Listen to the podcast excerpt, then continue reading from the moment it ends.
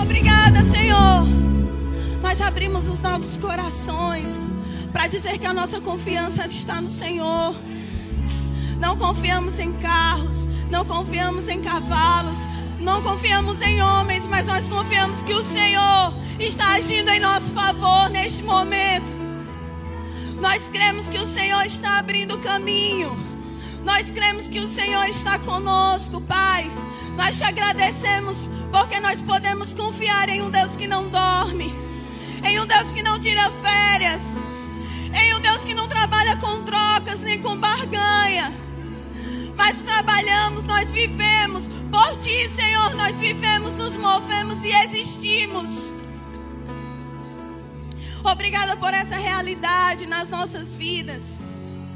Nós te agradecemos, Pai, porque o Senhor tem se revelado para nós como um Pai amado, como um Pai querido, nos conduzindo em meio à mudança, nos conduzindo em meio ao deserto, nos conduzindo, Pai, para que nós possamos experimentar dos teus milagres diariamente. Nós te damos graças, papai, porque nós temos um Pai. Aleluia. Obrigada. Obrigada. Quero saber quem foi que lhe deu o repertório, porque a minha ministração todinha é essa. foi o mesmo que me deu a ministração, foi que lhe inspirou. Amém? Aleluia. Podem sentar, queridos. Estou um pouco rouca.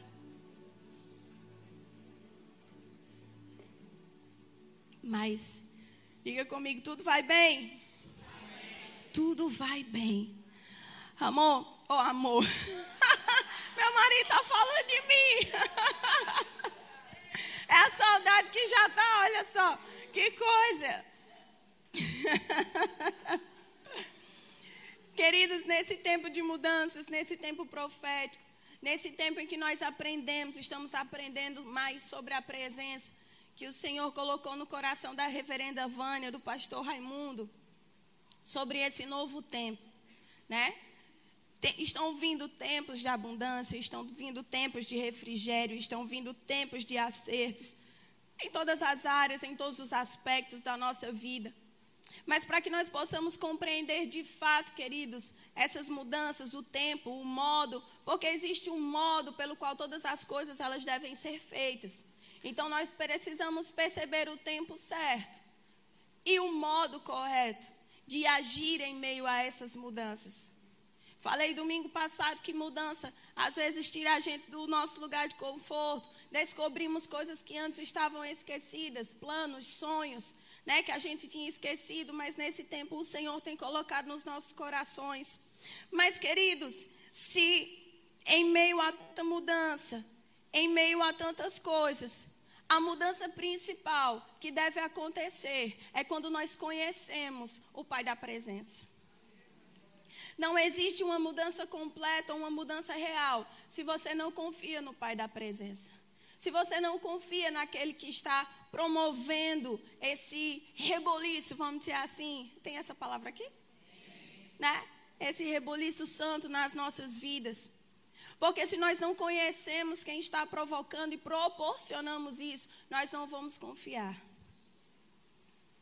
Mas quando nós confiamos em Deus, no Pai da presença, naquele que sabe todas as coisas, que supre todas as coisas, vai dar errado. Certa vez nós estávamos passeando, nós fomos para Natal. Acredito que quem não foi, mas já ouviu falar em Natal, no Rio Grande do Norte que tem muitas dunas e parece um deserto lá. Não é verdade? Então tem muitas dunas e você paga para você passear naquelas dunas. Você paga para poder ter um guia para lhe guiar naquele tempo. Só que conosco foi um pouco diferente. Eu era adolescente. Meu padrasto, ele tinha uma caminhonete, ele tinha acabado de comprar, ele era bem orgulhoso com as coisas dele. E ele comprou uma caminhonete dessa que só faltava voar na época. E ele disse: Vamos estrear a caminhonete lá nas dunas de Natal. Era ele, eu, não, era ele, minha mãe e sete crianças. Num calor Mas nós fomos para as dunas.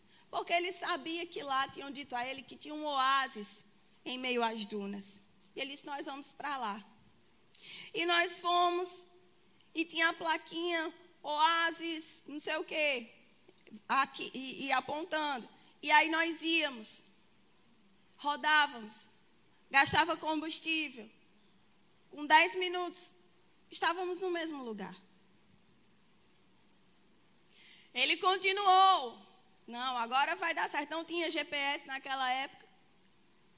Fomos, gastamos tempo. Sete meninos gritando dentro de uma caminhonete, um calor. Quero que você imagine essa cena, como é desgastante. Passaram-se 15 minutos. Onde foi que nós chegamos?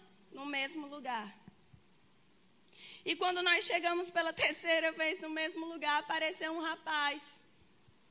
E esse rapaz olhou e fez: Tudo bem, doutor? Quem é você? Não, é porque eu já vi que o senhor passou por aqui três vezes. O senhor está procurando o oásis, não sei o que, não sei o que? Ele fez, estou sim. Ele fez, olha, eu sou o guia do local, o senhor quer que eu leve? Não. Vou dar dinheiro? Né? Eu sei, eu conheço, eu vou. O que foi que aconteceu? Voltou para o mesmo lugar. E aí, depois que ele viu que o combustível estava baixando e as crianças já estavam tudo grudado uma na outra, de calor, misturado com areia, misturado com tudo. Depois ele passou, o guia ainda estava lá. Ele fez, vá rapaz, sobe aí na caminhonete e me diz onde é esse negócio que eu não estou achando. Não deu cinco minutos, nós estávamos no oásis. Nós estávamos num lugar. Quando nós não consideramos a presença de Deus nas nossas vidas, nós vivemos dando voltas ao redor daquilo que Ele nos mostrou, ao redor dos nossos sonhos, dos planos que Ele, que Ele colocou no nosso coração. Mas quando nós vivemos de acordo com a nossa própria consciência, de acordo com aquilo que nós achamos melhor para nós, nós vamos perder tempo, nós vamos perder dinheiro, nós vamos perder expectativa, nós vamos ficar tudo grudado com areia, irritados. Quando nós não consideramos o Pai da presença, quando nós não consideramos aquele que criou todo o caminho, nós vamos viver uma vida virando, girando em círculos, sem chegar em lugar nenhum, com medo, sem dormir à noite. Você sabia, queridos, que a noite ela foi feita para dormir, para descansar? E o que tem acontecido no nosso meio por causa de tamanha ansiedade, estresse, depressão, essas doenças emocionais que têm acontecido tanto no nosso tempo, nós estamos deixando de dormir. Nós estamos deixando de descansar naturalmente. E muitas vezes essa ansiedade, essa depressão e esse estresse têm roubado o melhor da presença, que é o descanso. Porque quem confia Descansa. Quem confia sabe que tem alguém tomando conta, que tem alguém mostrando o caminho, que vai dar certo. Eu cheguei, acho que tem duas semanas. Faz tanto tempo que eu estou aqui que eu nem me lembro mais. Faz um tempo que eu estou aqui. E quando eu cheguei, eu estou sendo muito bem recepcionada pelo pastor Samuel e pela reverenda Patrícia. E eles têm um bebezinho, uma coisa mais linda, Arthur fez seis meses agora. E logo no início, às vezes eu pegava ele, ele ficava meio assim, porque não me conhecia.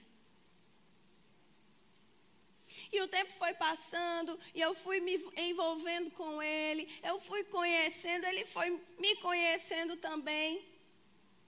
Quando foi ontem, é, nós estávamos em casa, e eu peguei ele, botei ele no meu colo.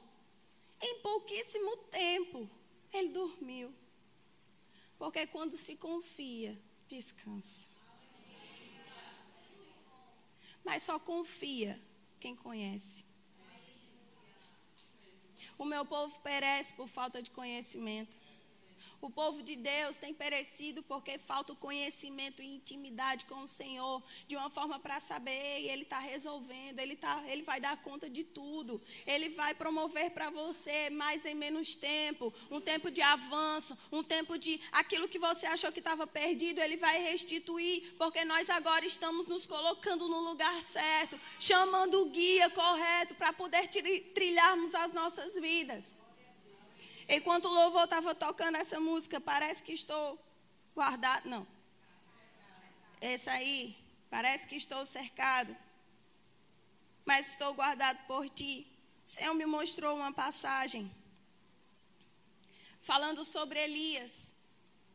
O, o, rei estava pelejando contra Israel e tinha um, muito, um exército muito grande, um exército muito poderoso.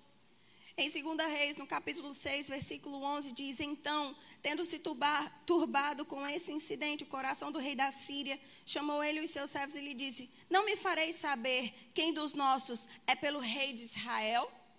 Eu vou contextualizar vocês o que estava acontecendo aqui.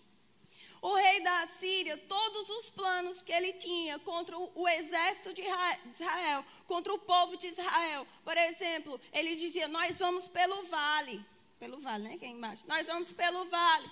E quando chegava lá, eles perdiam, porque o povo de Israel estava lá. E aí, cada estratégia que o rei ele fazia, chamava os seus melhores para fazer aquelas estratégias para acabar com o povo de Israel. Quando ele chegava lá na hora dava errado, porque Israel se antecipava. Então ele chegou e disse: Quem é o fofoqueiro que está contando tudo o que nós estamos combinando? Quem é o traidor?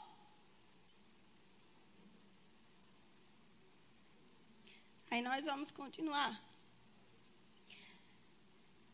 Me farei saber quem dos nossos é pelo rei de Israel? Respondeu um dos seus servos: Ninguém, ó rei, meu senhor, mas o profeta Eliseu, que está em Israel, faz saber ao rei de Israel as palavras que falas na tua câmara de dormir. Ele disse: Ide e vede onde ele está, para que eu mande prendê-lo. Foi-lhe dito: Eis que está em Dotã. Então ele disse: Ó, não tem nenhum fofoqueiro daqui, não, mas tem um profeta. Tem um homem de Deus chamado Eliseu, que Deus fala para ele tudo, e ele fala para o rei.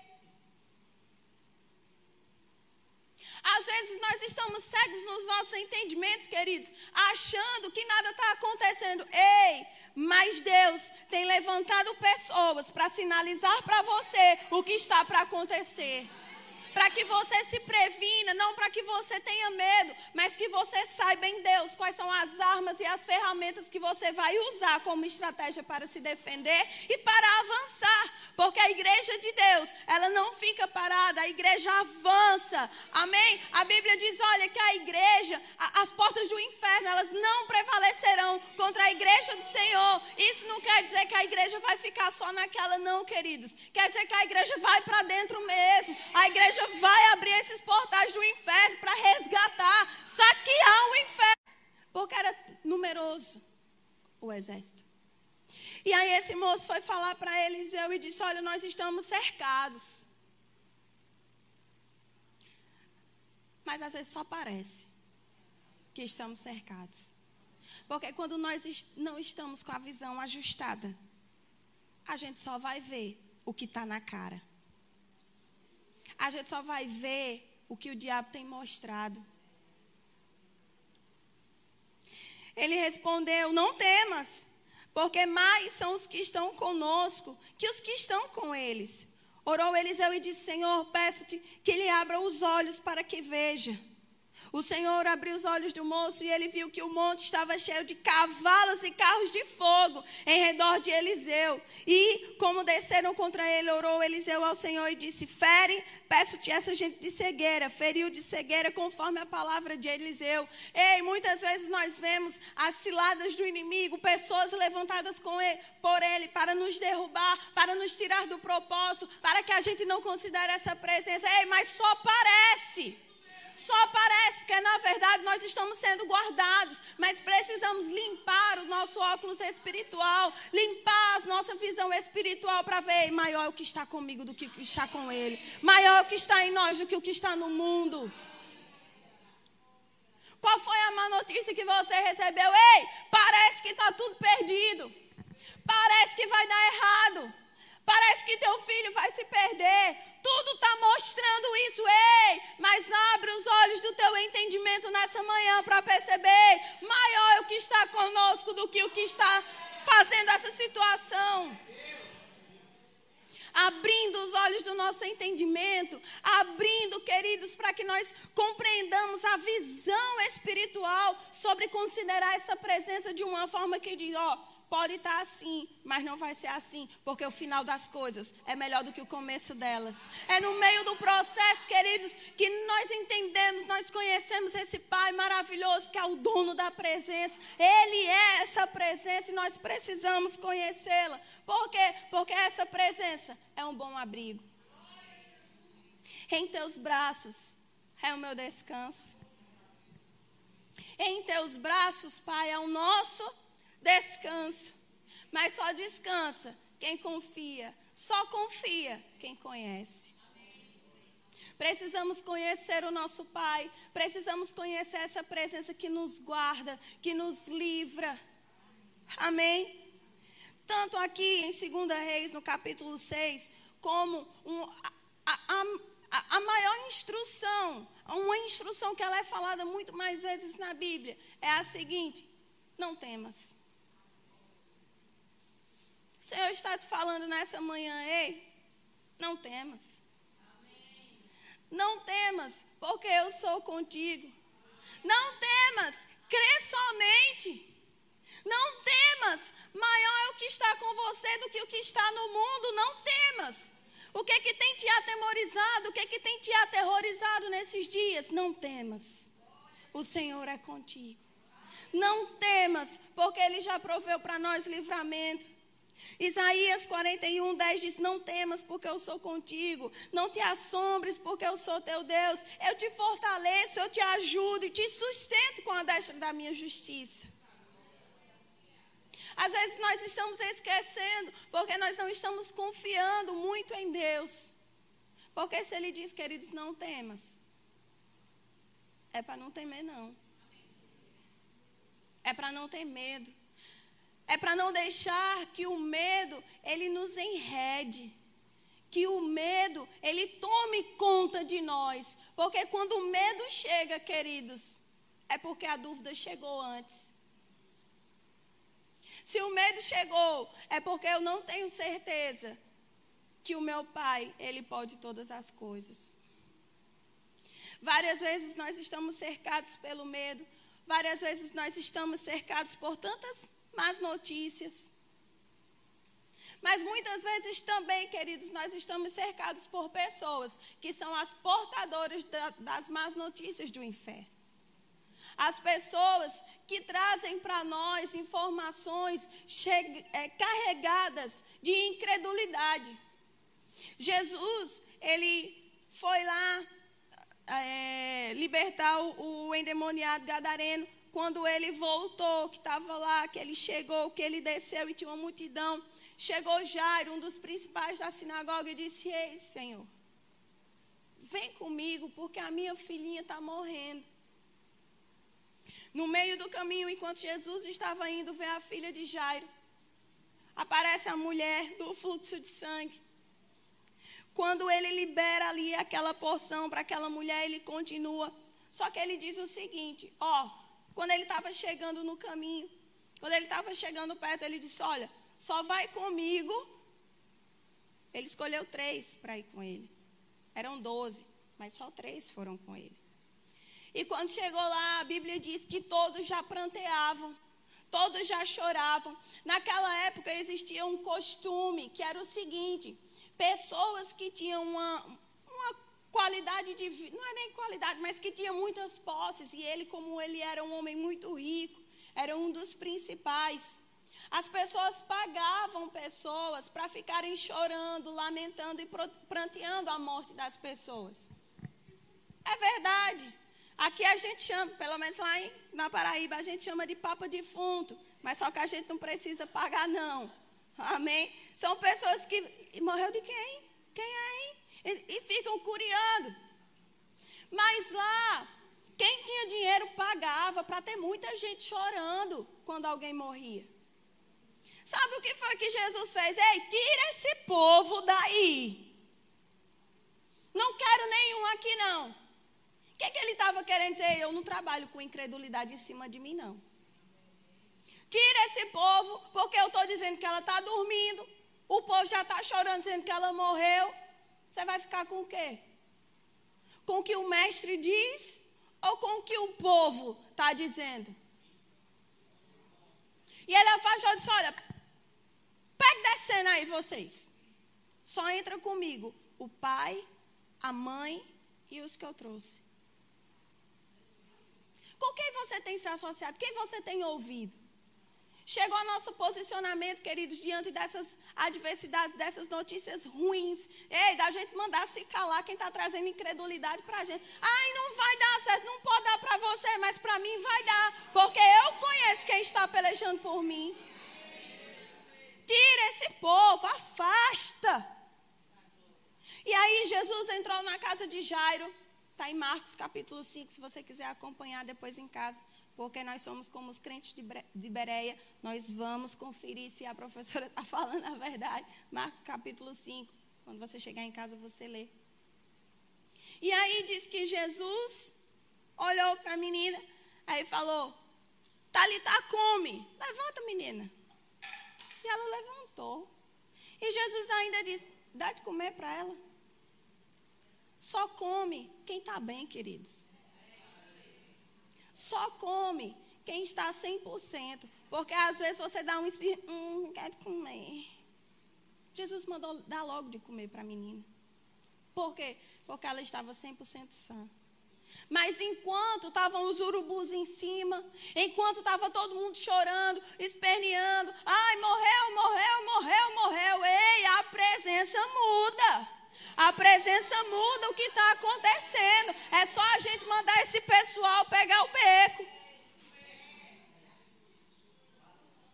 Mas é porque mamãe está dizendo, ei, se mamãe está falando ao contrário do que a palavra de Deus diz, fica com o que Deus fala. Amém? respeita a mamãe, honra a mamãe. Mas a palavra de Deus é aquilo que nos mantém firmes. Eu estava ensinando para os meus alunos. Eu vou ensinar para você também que não é meu aluno, para quando as coisas arrocharem. arrochar. Quando as coisas arrocharem, ficarem apertadas. Deixa eu te dizer algo. Eu vou ensinar e depois vocês repetem comigo. Amém? Amém? Quando o corpo não aguenta, não, isso foi antes de ontem. Vamos lá. Quando o corpo não aguenta, a palavra me sustenta. Quando o corpo não aguenta, a palavra me sustenta. Ei, você pode não estar tá aguentando. É porque não é na sua força, não. É a palavra que vai te sustentar. Sabe, a Bíblia diz: digo fraco, forte sou. Sabe o que é fraqueza? E o Espírito Santo, ele nos auxilia nas nossas fraquezas. O que são fraquezas? São incapacidade de produzir resultado. Se você não está conseguindo produzir resultado, queridos, o Espírito Santo vai te auxiliar para que você produza o que tem que produzir. E o que é que eu tenho que produzir primeiro? Falar de acordo com o Pai da presença. Tira os escarnecedores. Tira os incrédulos de perto. Muda a confissão. Enquanto o povo está dizendo, ai, não, Jairo, no meio do caminho ela já morreu, a menina. Diz, não, ela dorme.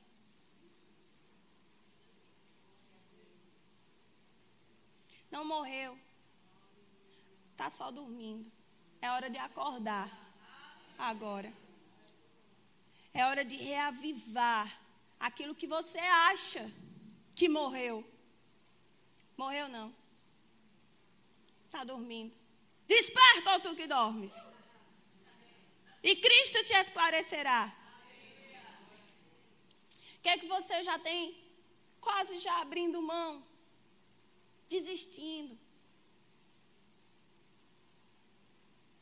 Quando Deus estava instruindo Gideão acerca dos homens que estariam com ele, ah, não, é muita gente. Não, mas o exército é contrário, é maior do que nós, não, mas tem muita gente. Diga aos fracos e covardes, ó, que vaze.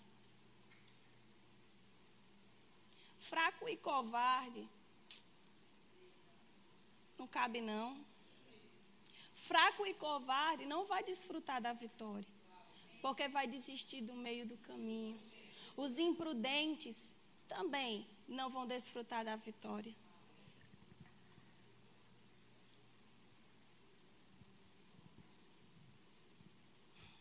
Desperta.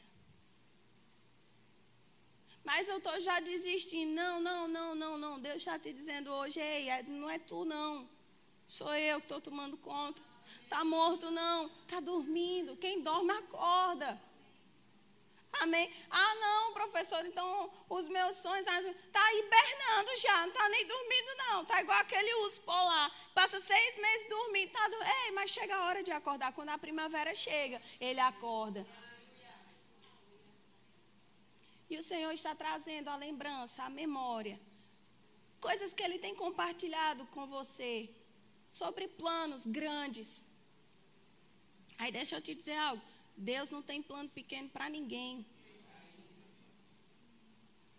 Para ninguém. Não, mas eu sou o caco das feridas de Jó. É não, querido. Transforma tua mente, você é mais que vencedor. E o Senhor tem para você grandes planos. Grandes coisas o Senhor tem feito por nós, por isso nós estamos alegres. Amém? Então, Deus, Ele não nos deu o espírito de medo, mas de fortaleza, de amor, de moderação. No Salmo 23, que ele cantou aqui também, ele citou, né? Se eu passar pelo vale, não temerei. Várias vezes eu fiquei pensando nessa, nessa frase, né? Nesse versículo, na verdade. Salmo 23, 4 diz: Mesmo quando eu andar pelo escuro vale da morte, não terei medo, pois tu estás ao meu lado. A tua vara e o teu cajado me protege. E várias vezes nós pensamos, e, e está correto, que mesmo em meio à adversidade, mesmo em meio às confusões, Deus está conosco. Mas tem um propósito para Deus estar conosco. Você sabe qual é o, o propósito? É que a vara e o cajado seja usado para nos mostrar um novo caminho, para que a gente não permaneça no vale da sombra da morte. E se eu passar pelo vale. Ei, é para passar. Agora, quando você não considera essa presença, você fica. E a sua vida se torna igual aquele desenho animado, né? Ó oh, vida, ó oh, céus, ó oh, azar. Ei, se tá ruim, deixa eu te falar. O dia mal chegou para você, Jesus está do teu lado, querendo te conduzir para você sair desse dia mal vitorioso, para que você entenda o caminho que Ele vai te mostrar, vai nos levar a pastos verdejantes, vai nos fazer beber em águas cristalinas. É esse o propósito de Deus estar conosco. Não é para a gente ficar confortável no vale da sombra da morte. É para a gente sair de lá, da preguiça. Você sabia que preguiça é vale da sombra da morte? É na preguiça que a gente não produz nada. Ei, nós somos chamados para frutificar, para dar frutos. João capítulo 15, versículo 16 diz: Ei, eu que vos escolhi. Eu vos escolhi para que vocês vão e deem fruto e o vosso fruto permaneça. Mas no meio do caminho tinha uma pedra. E quando eu atento para essa presença, um novo e vivo caminho ele é feito. E nós precisamos trilhar confiando de que o caminho vai nos levar para um lugar melhor. Então Jesus está conosco no vale da sombra da morte para nos proteger, mas principalmente para nos tirar de lá, nos conduzindo à paz dos verdejantes. É essa presença, queridos, que supre a falta, a presença também supre a falta de instruções, Porque às vezes no meio do caminho nós não conseguimos ouvir o que Deus está nos dizendo, porque nós selamos os nossos ouvidos espirituais com as más notícias.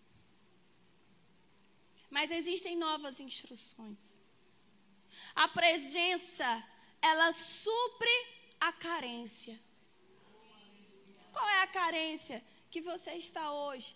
É uma carência emocional? Ninguém me ama, ninguém me quer, ninguém me chama de meu chiclete.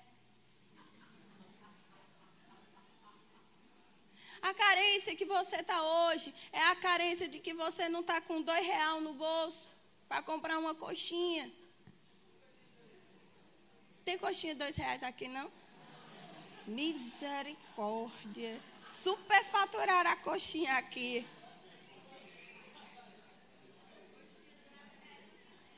Gente, não, mas também uma coxinha de dois reais lá em Campina Grande é assim, ó, desse tamanho, né?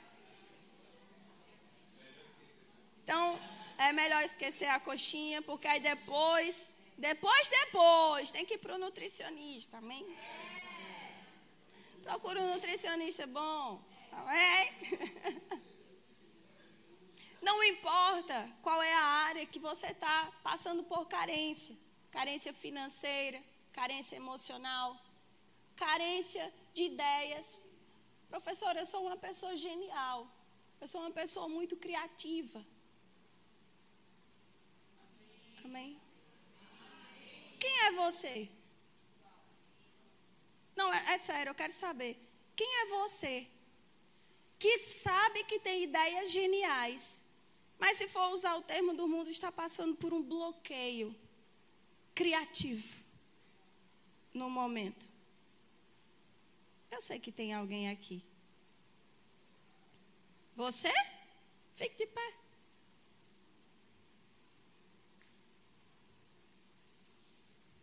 Deus ele supre toda a carência. Na verdade, ele faz com que transborde. Mas primeiro nós precisamos identificar qual é a nossa falta, o que, é que está nos faltando, qual é a carência que nós temos. O Senhor quer continuar e, na verdade, Ele sempre está te dando ideias geniais. Mas você precisa alinhar o seu coração, sabe, na, se colocar na frequência correta, porque as ideias geniais ainda estão aí na sua mente. Mas tem acontecido coisas, naturalmente falando, que tem feito você tirar o, o foco da ideia genial e tentar viver de forma natural. Só que Deus não te chamou para viver de uma forma natural. É no sobrenatural que as ideias geniais estão. Não importa, ai, mas só quer ser criativo, só quer ser, é, quero ser não, eu sou. Eu sou porque Deus me chamou com uma mente genial para transformar tudo ao meu redor. Alinhe novamente o seu coração na frequência certa, porque está uma enxurrada de ideias geniais em cima de você, na sua mente, no seu coração. Você tem que se apossar disso. E ó, não tem as pessoas que estavam lá chorando e pranteando pela filha de Jairo. Manda tomar, vai lá, né? Descer o beco. Tomar um rumo. Elas não são companhia para você. A Bíblia fala que as más companhias, elas corrompem os bons costumes. Você precisa selecionar com quem você anda. Amém?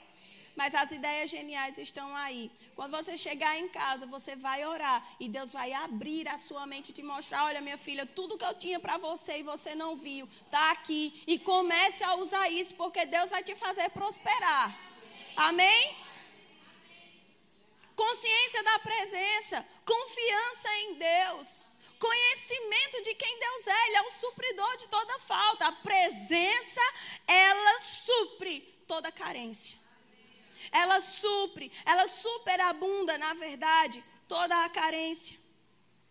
Mas eu estou perdido, professora. Eu não sei mais por onde começar. Eu não sei o que fazer. Deixa eu te falar. Salmo 139 diz: Para onde poderia eu escapar do teu espírito? Para onde poderia fugir da tua presença? Se eu subir aos céus, lá está. Se eu fizer a minha cama na sepultura, também lá estás. Se eu subir com as asas da alvorada e morar na extremidade do mar, mesmo ali, a tua mão direita me guiará e me susterá. Mesmo que eu dissesse que as trevas me encobrirão e que a luz se tornará noite ao meu redor, verei que nem as trevas são escuras para ti. A noite brilhará como o dia, pois para ti as trevas são luz. Salmo 91, aquele que habita. Aquele que não faz visita. Aquele que tem raízes Aquele que tem como referência o seu abrigo no Altíssimo encontrará descanso, à sombra do Todo-Poderoso. Onde quer que você esteja, mesmo estando perdido, o Senhor está com você para te suster com a mão dele e dizer: Olha, recalcula a rota, vem por aqui. Não é assim que eu quero te falar, não é desse jeito que eu planejei para você. Vem, e habita. Habitação na presença. Habitar debaixo da sombra do Deus Todo-Poderoso. Quando nós fazemos isso, o medo não toma mais conta do nosso coração. Pode vir o que for, a notícia que for, a seta que vem de dia, de noite, a peste perniciosa, ei, você não vai temer porque você está guardado. Parece que estou cercado, mas sou guardado por ti. O mundo está um caos ao redor, mas eu estou guardado. Mil cairão ao meu lado, dez mil à minha esquerda direita, mas eu não vou ser atingido. Amém, queridos? Essa palavra vai nos tirar de onde nós estamos. Amém, nos colocar onde nós precisamos estar. É uma honra para mim Agradeço em nome dos pastores, agradeço demais por eles terem colocado o coração de vocês para que eu pudesse ministrar aquilo que o Senhor está compartilhou ao meu coração nesses dias. Vou levar vocês para Campina Grande no meu coração. Foi uma honra estar aqui, pastor. Muito obrigada. Que, pastor?